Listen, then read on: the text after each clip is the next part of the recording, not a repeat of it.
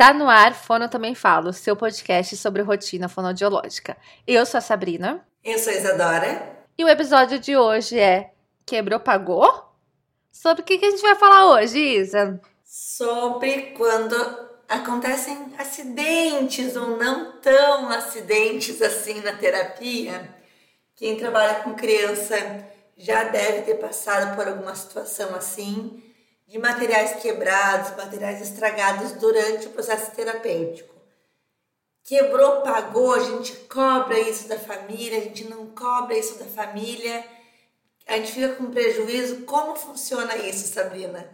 Essa foi a polêmica da semana. Vamos, vamos temos aí um episódio inteiro para discutir sobre isso. e antes de mais nada, vamos ao nosso momento de jabá. Hoje eu tenho jabá, viu, Isadora? Hoje eu tenho jabá. O jabá de hoje é o quê? Segunda turma do aprimoramento de seletividade alimentar. Se você ficou de fora da primeira turma porque você não sabia se seria um sucesso, desculpe te dizer, foi. E aí,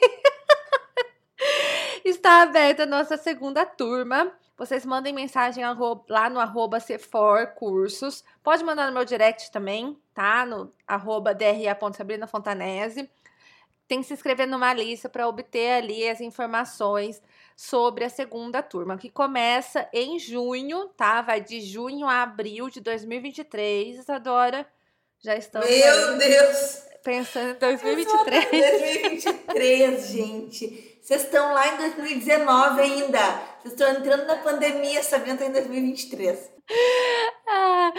As professoras já confirmaram, vai ter Aline Padovani, vai ter Silvia Marra, vai ter Gislaine, vai ter Camila, agora eu não posso esquecer ninguém, meu Deus do céu, vai ter Patrícia Diniz, eu acho que é isso. Nervoso agora. Vai ter um você. E assim, vocês vão lá se inscrever, tá? Porque precisa fechar a segunda turma, senão a Thaís não tem que sair da faculdade. Então vocês se inscrevam no aprimoramento, tá bem? É isso, Isadora. Sem jabás por aqui. Não, ah, tem uma coisa importante. A gente vai falar sobre esse assunto polêmico e a gente vai falar em algum momento sobre contratos, tá? Então, para quem é apoiador, nós vamos no novamente disponibilizar os contratos. Se você ainda não tem o contrato que para utilizar em nossa clínica, então, teremos o contrato modelo que a gente utiliza aqui disponibilizado mais uma vez. É isso, Isadora. Acho que podemos ir para o, o nosso episódio. Esse episódio ele foi uma sugestão de uma ouvinte seguidora, que foi a Angélica. Uh, deixa eu pegar aqui direitinho a arroba dela. Arroba FGA Angélica Aduce, com dois... Adute deve ser, com dois Ds. Não sei que não sei falar teu nome, Angélica, mas é isso. Angélica passou por uma situação, uh, hipoteticamente, né? Uh, e hipoteticamente nos trouxe isso. em relação a um paciente que por duas ou três vezes quebrou alguns materiais e nessa última vez quebrou um material da clínica dela que era um material bem resistente de madeira, não era sim, um material frágil. E ela decidiu então cobrar dos pais e acabou tendo aí um desentendimento com os pais e conversando eles optaram então por terminar a terapia, ela encaminhou para uma outra terapeuta por conta de um brinquedo quebrado. E daí fica o questionamento. Quem tá certo, quem tá errado, como é que funciona isso? Perguntei, né, Sabina? Angélica, isso tá em contrato? Primeira coisa que eu perguntei pra ela. mas mulher cobrou, mas isso tava já combinado que seria cobrado? E ela me falou que tava combinado que seria cobrado, tá? Hum, então, antes de entrar na história aqui da Angélica, do contrato da Angélica, que eu vou ler depois para vocês também, quero saber de ti, Sá. Já aconteceu? Tu cobra, tu não cobra? Isso está em contrato? Como é que é aí? Ó, é, a gente nem coloca isso em contrato na clínica, tá? Eu vou dar os dois exemplos que ocorrem hoje comigo, tá? Então, em, na clínica, isso não tá em contrato, porque o que, que a gente entende? Nós somos em, nós estamos hoje em 16, Isa. A gente tem uma sala de recursos, né? Então, para quem nunca viu, nunca ouviu falar, a gente tem uma sala específica para colocar todos os brinquedos. Então, todos os terapeutas têm acesso aos brinquedos, tá? E seria humanamente impossível a gente ter esse todo esse controle, né? De vai para uma sala, volta da sala, faltando um pedaço, quebrado um pedaço. Então, o que, que a gente tem de conduta? O terapeuta pegou o brinquedo, quebrou, ouviu que estava quebrado, esse brinquedo vai para uma manutenção nossa, que aí a gente ou manda para arrumar ou tira de uso. Por quê? A gente entende, hoje nós estamos com 112 pacientes. Nós entendemos que ao ter ali o manuseio com crianças, é normal que vamos ter ali né, perdas, enfim, vão quebrar. A gente atende vários diagnósticos, alguns diagnósticos em que a criança não faz por querer, né? Alguns diagnósticos que a criança faz por querer, entre aspas, né? Porque eu nunca acho que é assim uma questão de maldade. Então, é, alguns diagnósticos a gente sabe que tem essa conduta, né? Então, a gente tem é, esse combinado, né? É óbvio que a gente sempre é, aproveita a situação para ensinar. Olha, não pode jogar desse jeito, porque quebra, e depois a gente não vai ter de novo para brincar, o amiguinho vai vir e não vai ter mais o brinquedo. Mas isso acontece, né? Eu tenho uma criança que ela tem um comportamento estereotipado, que é o comportamento de jogar. Então, obviamente, que eu também não vou dar brinquedos que eu sei que se arremessar vão ter mais facilidade para quebrar, né? Então a gente também aproveita para trabalhar toda essa parte. Então, hoje a gente não cobra das famílias porque a gente entende que isso vai acontecer devido a um grande uso que tem esses brinquedos. E aí a segunda situação é na Encaixa, que é a empresa nova, que é uma empresa de aluguel de brinquedos. Nova. Tem quanto tempo já a empresa, Sabrina? Cinco meses. Uns cinco meses. Nós tão novos. Se vocês não conhecem Encaixa, vocês já estão atrás aí. Né? já estão atrasados. É. Estou atrasado já. Já estão atrasados. Então a Encaixa é, um brin... é uma, lo... não é uma loja, não. É uma assinatura de brinquedos tá? Em que a criança fica com um brinquedo por um mês, esse brinquedo volta e ele vai para outra casa e a criança recebe novos brinquedos. E o que que acontece? A gente entende que também vai acontecer, né? Mas como é exatamente o trabalho, né, direto, o objeto de trabalho da Brinquedos em Caixa, o brinquedo, a gente tem o quê? A gente tem um contrato em que quando a pessoa assina, ela já entende que caso quebre e não dê mais para utilizar, esse brinquedo é pago um valor de 80% de mercado. Por que 80%? Porque ele é usado, né? É, caso tenha ali a perda de alguma pecinha, alguma coisa que dá para recuperar, a pessoa vai pagar só aquela pecinha ou aquela manutenção que precisou ser feita. Então ela já entra na assinatura sabendo o que vai acontecer. E eu acho que isso é importante porque, assim, ah, quebrou na minha sessão. Primeiro, assim, o que, que eu considero quebrado, né? Segundo, quanto que eu vou cobrar desse brinquedo? Então, assim, eu vou deixar dar disponibilidade para os pais trazerem o brinquedo. A gente tem brinquedos caríssimos, né? A gente tem brinquedos de 500, 600 reais na clínica. Então, assim, se o pai está de acordo de eu expor o filho dele a um brinquedo desse preço, então, eu acho que é bastante complicado quando a gente pensa sobre isso, que são coisas que a gente teve que pensar na empresa nova, né? Então, assim, eu sempre vou ter um prejuízo, porque eu vou ter que comprar um brinquedo novo com o valor de um brinquedo que eu estou ganhando ali, que é usado. Então, a gente tem que assumir esse prejuízo. E aí eu penso que na clínica, talvez, a gente não pare para pensar nessas questões, né? Então, o que, que eu considero inutilizável? Então, assim, ah, quebrou o óculos do senhor Batata.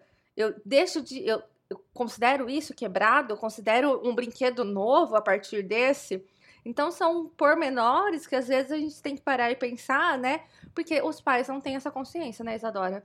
Que você está expondo a criança a um brinquedo que você fez e é um brinquedo que você comprou por 600 reais. E foi interessante uma fala tua, Sá, sobre na encaixa o produto ser o brinquedo, né? Enquanto na terapia o produto não é o brinquedo. O produto é o tratamento da criança. O brinquedo é um meio. Então as coisas ficam mais complexas ainda, né? Assim, da gente fazer as cobranças. Porque a gente não questiona para os pais, né?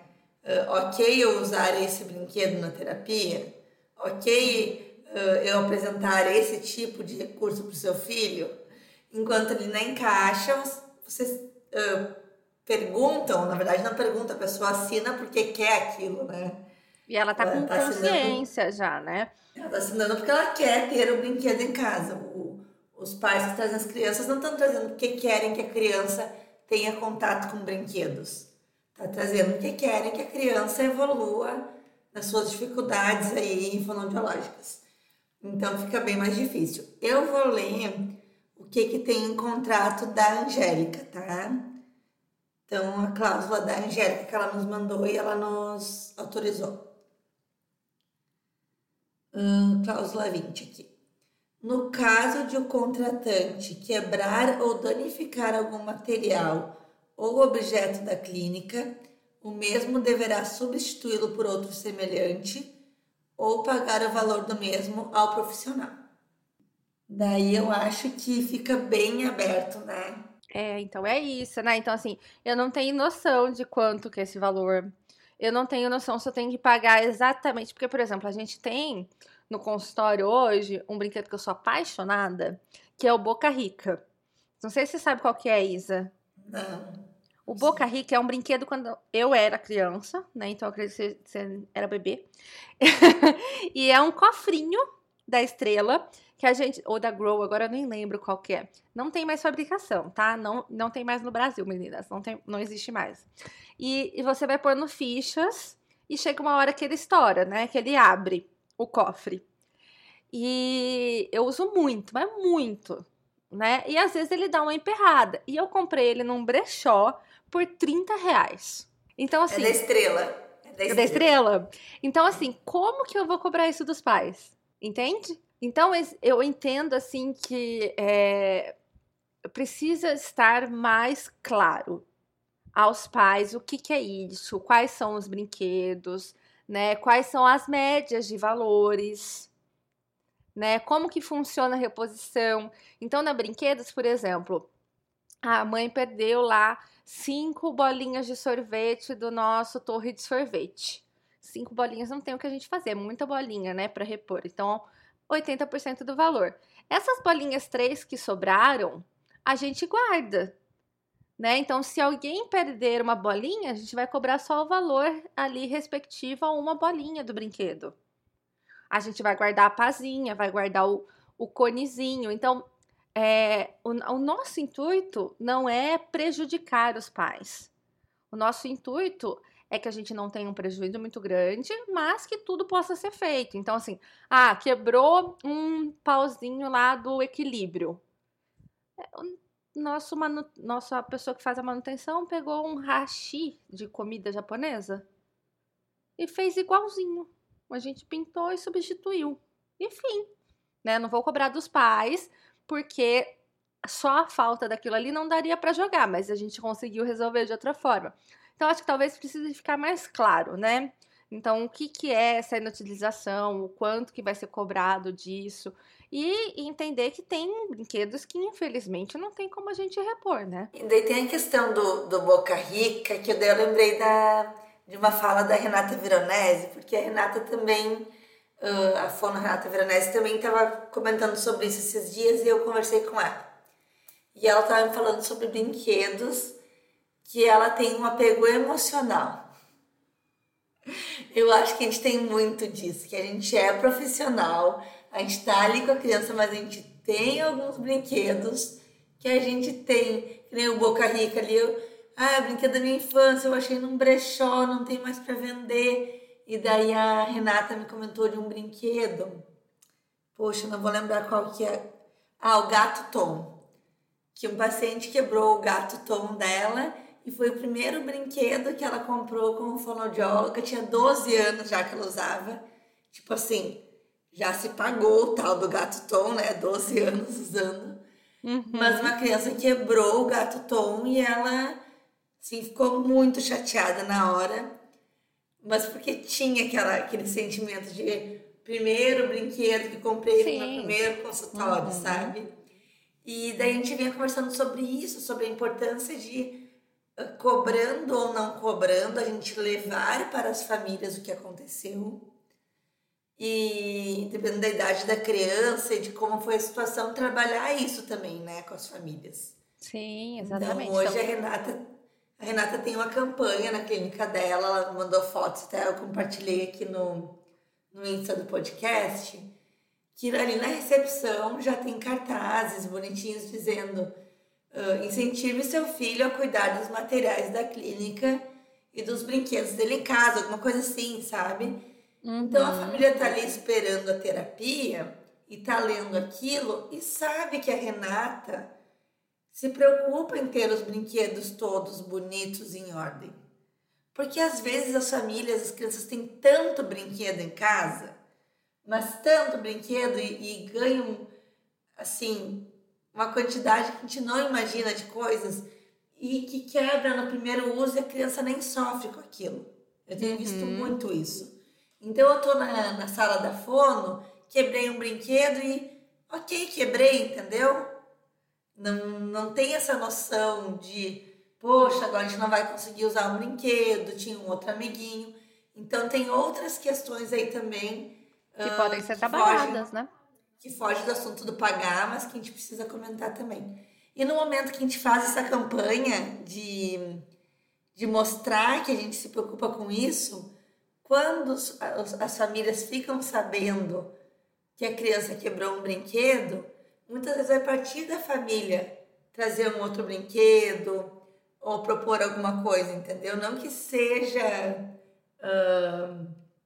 um compromisso da família, né? Se isso não está em contrato, mas se cria uma comunicação mais, ai, não tão, me ajuda, sabe? Não tão eu não acho que tenha que encerrar um atendimento, sabe? Por conta de um, que... de um brinquedo quebrado. Acho que as coisas não precisam tomar essa proporção, né? Exato, né? Eu acho que é, pode ser mais leve, né? Vou colocar uma, um exemplo. A gente tem. A gente faz divulgação com algumas blogueiras, né? Na Brinquedos em Caixa. Na nossa empresa de brinquedos. E eu sempre mando os brinquedos como eu mandaria para qualquer outra pessoa. E aí ela perdeu umas pecinhas lá, eu fiz o cálculo, mandei para ela tudo certinho. No mês seguinte, calhou de ir um brinquedo com 86 peças.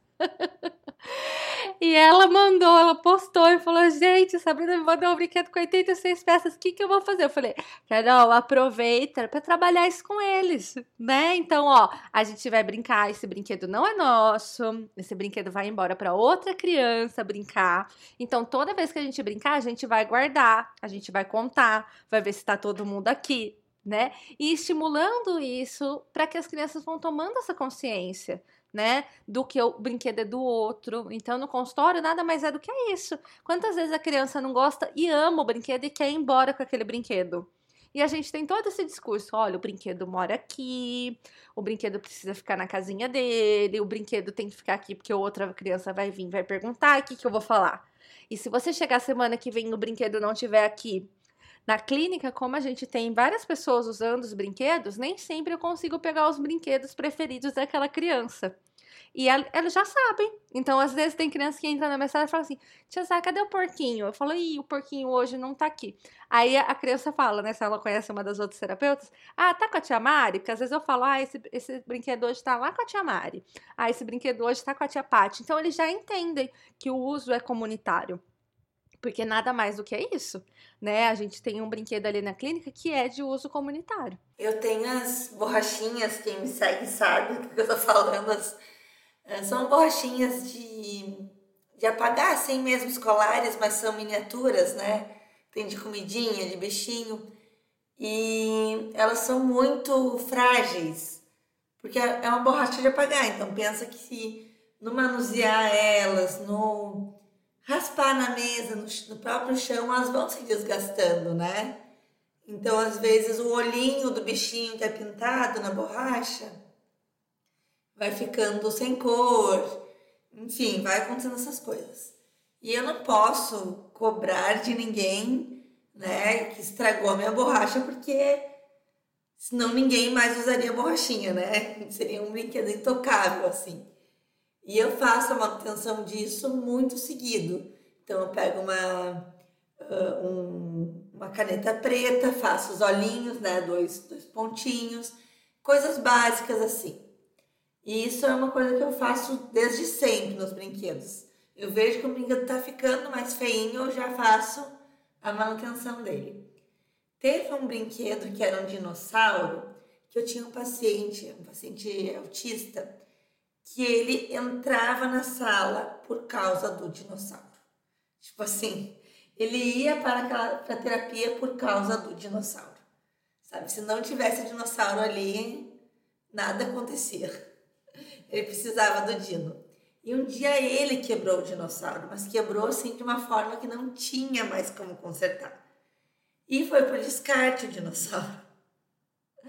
Pra quê, né? Na outra semana a criança chorava, chorava, não queria entrar na sala, queria o dinossauro. Daí eu peguei o dinossauro lá do descarte, mostrei para ele. E ele botou o dinossauro todo quebrado do lado dele e falava: Quebrou. Quebrou, tia Isa, quebrou o Dino. E eu, é, quebrou. E ele queria ficar com o dinossauro quebrado mesmo assim.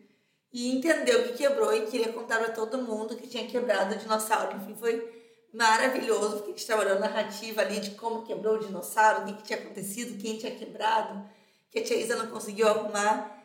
Mas, assim, é importante a criança ver o brinquedo quebrado também quando acontece dela, né? E dela entender. E assim, às vezes a gente acha que é óbvio, né? Tipo, ah, quebra brinquedo em casa. Gente, nem sempre é, tá? Tem famílias que não deixam a criança entrar em contato com isso. Então, muitas vezes o brinquedo quebra, no dia seguinte está com um brinquedo novo, né? Ou o brinquedo quebra e simplesmente some. Então, às vezes, não é tão óbvio assim para aquela criança o que, que acontece com o brinquedo quebrado. E às vezes a criança quebra o brinquedo, isso já aconteceu contigo, sabe? E entra meio em desespero, tipo, começa a segurar um choro do tipo, tia Sá vai me xingar, uhum. eu vou ficar de castigo, alguma coisa assim. São dois extremos, assim, né? A criança que quebrou já vai ali, pega outro, nem, nem, nem fala que quebrou e a criança que entra em desespero e não conta para minha mãe o que, que vai acontecer comigo. Então eu tento trabalhar isso também com as crianças de vamos falar para a mãe o que, que aconteceu, vamos mostrar para ela, vamos contar, vamos contar que a gente desenhou, que a gente brincou de bolha de sabão, que a gente brincou com o carrinho e quebrou o carrinho. Então assim, não fazer disso um, um grande evento da terapia, mas como algo que aconteceu e que tudo bem a gente contar para o pai, para a mãe e ninguém vai ficar bravo, mas a gente precisa saber o que aconteceu, né? Porque também não adianta ficar escondendo da família. Às vezes a criança não quebra em casa, tá quebrando com a gente. E daí? Por que que tá quebrando, né? Então é importante a gente saber uh, desses comportamentos da criança se são compatíveis com os comportamentos de casa, né?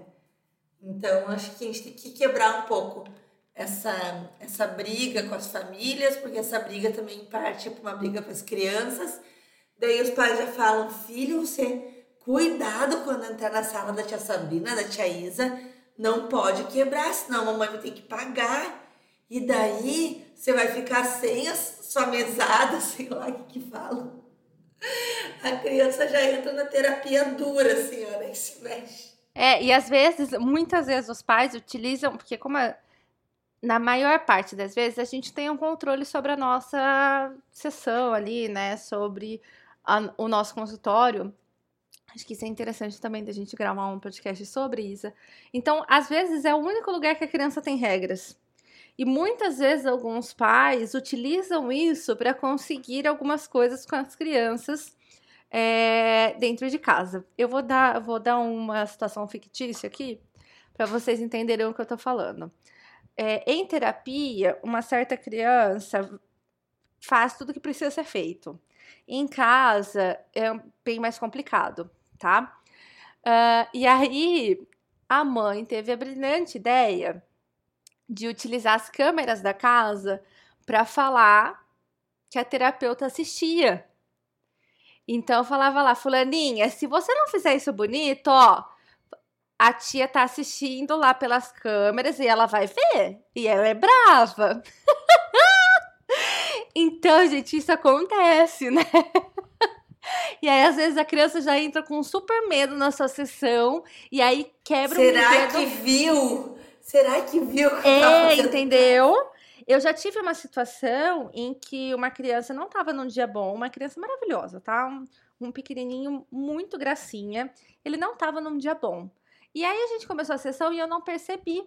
E ele ficou muito bravo, muito bravo. E na hora, eu tinha acabado de comprar, sabe aqueles tucanos que repete, Isa? Que era a sensação na época. Eu tinha acabado de comprar. Ele pegou o meu tucano e ele arremessou na parede como eu tenho vontade de fazer vários dias com várias coisas. com tudo. É sobre isso, a criança faz Com tudo. Mas assim, meu tucano virou 25. E na hora eu virei pra ele e falei assim: tá tudo bem. O que que tá acontecendo? E aí ele começou a chorar, chorar, chorar, chorar. Eu falei, vamos chamar a mamãe pra acalmar? Aí eu chamei a mãe, a mãe entrou na sala, eu expliquei, falei, olha, ele ficou muito nervoso, né? Ele ainda tá nervoso, ela foi acalmando ele. E aí ela viu o brinquedo quebrado, ela falou, ai, pelo amor de Deus, Sabrina, mil perdões, eu compro outro. Eu falei, não, tá tudo bem. Né? Ele ficou. Mas, mas a Sabrina nervoso. chorando por dentro, né? Era que tudo bem, mas Ele ficou muito nervoso, né? Ele não conseguiu explicar isso pra mim e foi onde ele conseguiu é, extravasar mesmo. A Larissa falou assim: ah, precisa pedir desculpa. Eu falei: não, agora vamos acalmar, né? Vamos deixar tudo bem. Porque a minha intenção nem era que ele ficasse com essa questão, né? Porque a gente ia continuar em terapia. Porque tinha várias questões que precisariam continuar. Então, é, às vezes vai acontecer, né, Isa? Às vezes naquele momento ali.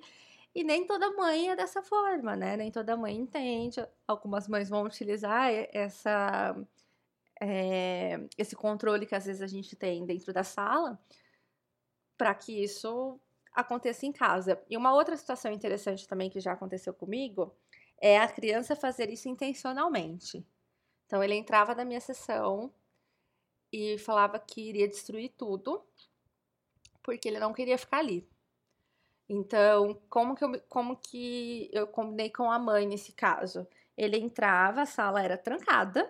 Ele já tinha, ele era maiorzinho, tá, gente? Eu sei que tem uma polêmica muito grande, mas isso foi combinado com a mãe, tá? E eu tirava tudo da sala. Tudo que a gente ia brincar ficava no armário trancado. E às vezes ele passava 20 minutos escalando todas as minhas coisas. Se pendurando na porta. Falava, pode se pendurar, tá tudo bem. A gente vai ficar aqui 45 minutos. Você pode ficar fazendo tudo isso ou a gente pode brincar. Até a criança começar a entender que ela precisava sentar e brincar comigo, que não adiantaria ela fazer todo esse show que ela estava acostumada a fazer, que ali não ia funcionar. Então, mas tudo sempre acordado com os pais. E aí, prevendo que ele já destruiria tudo, eu não deixava nada que era destrutível. Essa questão do foi por querer ah, foi uma coisa que apareceu muito no nosso direct, né? Ah, Isa, eu cobrei, Isa, eu cobro porque eu vi que foi por querer. E é difícil a gente determinar isso, né, Isa? É Eu acho muito muito difícil, difícil, gente. São gente. crianças, são crianças. Então, e mesmo esse- que seja por querer, o Exato, que, que entendeu? tá Tipo, por trás? exatamente esse menininho que chegava na minha sessão e falava assim: Eu vou destruir tudo. Nada mais é do que É uma tensão. Entendeu? Ele destruiu por querer. É, mas é uma tensão que ele o brinquedo. precisava. É uma. é, a gente sempre comenta isso na equipe, né? Criança precisa de limite. Criança implora por limite. Então eles vão testar até onde eles conseguem. Isso durou quatro sessões.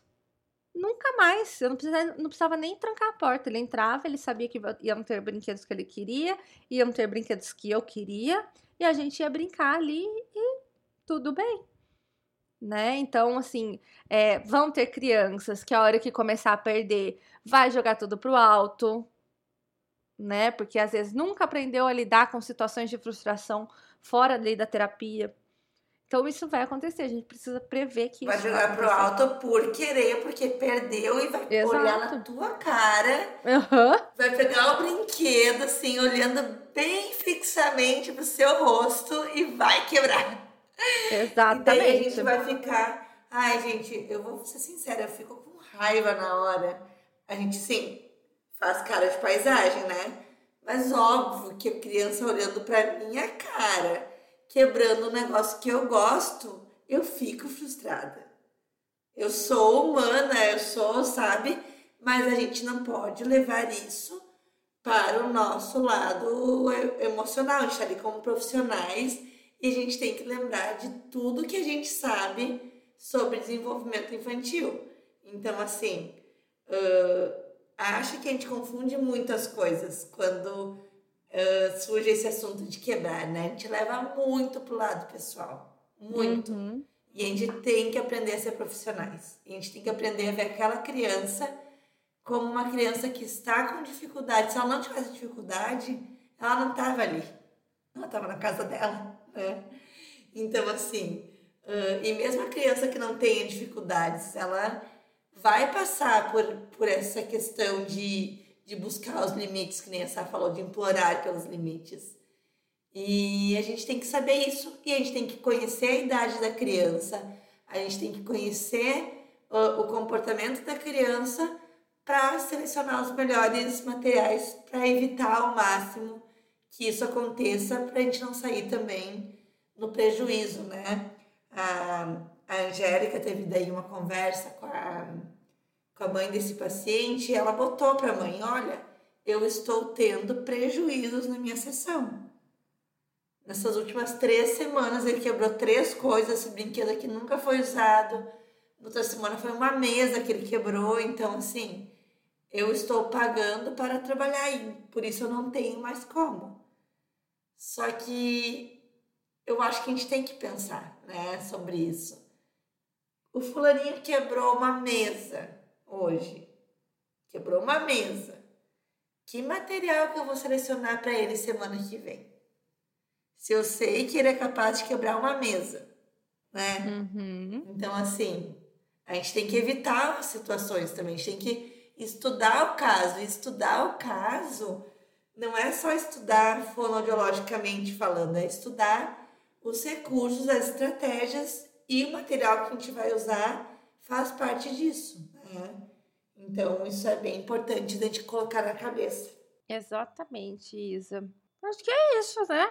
Então, acho que é tudo bastante relativo, muito pessoal, mas tem que estar combinado e o mais claro possível qualquer uma das decisões aí que forem acertadas, né? Isso aqui foi um episódio gravado com a opinião minha e da Sabrina, que, a gente se perguntou antes do episódio. Tu concorda? Não, eu também não concordo, tá? Então, estamos iguais. Mas é a nossa opinião particular, não tem regra. Nessa. Exato. A regra. E aí, se você quiser, é, ter isso, contrato. né? Tenha contrato e tenha muito claro, né? O que é quebrar, o que, que vai ser cobrado, entender que tem brinquedos que não tem como, né? Que não tem como nem ser, serem repostos. Então, pensar tudo isso aí é, antes de tomar essas decisões que podem impactar diretamente, né, nos seus atendimentos, eu imagino. E se isso está em contrato, ah, só uma outra questão? Se isso está em contrato, está em contrato e a gente leva isso da forma mais profissional possível, né? Gente conversa com a mãe, olha, conforme combinado, né, aqui no contrato, foi quebrado tal brinquedo, nana. a gente tem que acalmar as emoções, acalmar nossos ânimos antes de conversar com as famílias. Porque se a gente chega, ah, hipoteticamente falando, assim, ah, seu filho quebra tudo, você acha que eu sou o quê? Você acha que eu sou. Acha que é a casa da mãe Joana? Acha que isso aqui. Não sei o que eu posso falar. Ah, você acha que, que eu sou idiota? Você acha que eu vou ficar. Gente, não, né? Isso vai ficar feio e as famílias se conversam.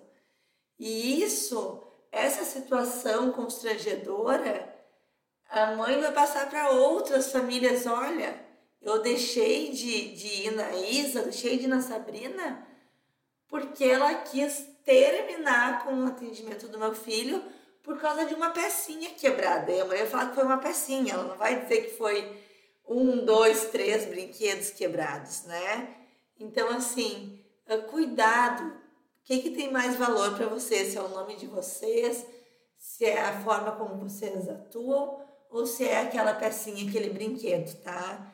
Cuidado para as coisas não fugirem do, do controle. Hashtag sigam para mais dicas. É isso. Um episódio necessário, porém doído.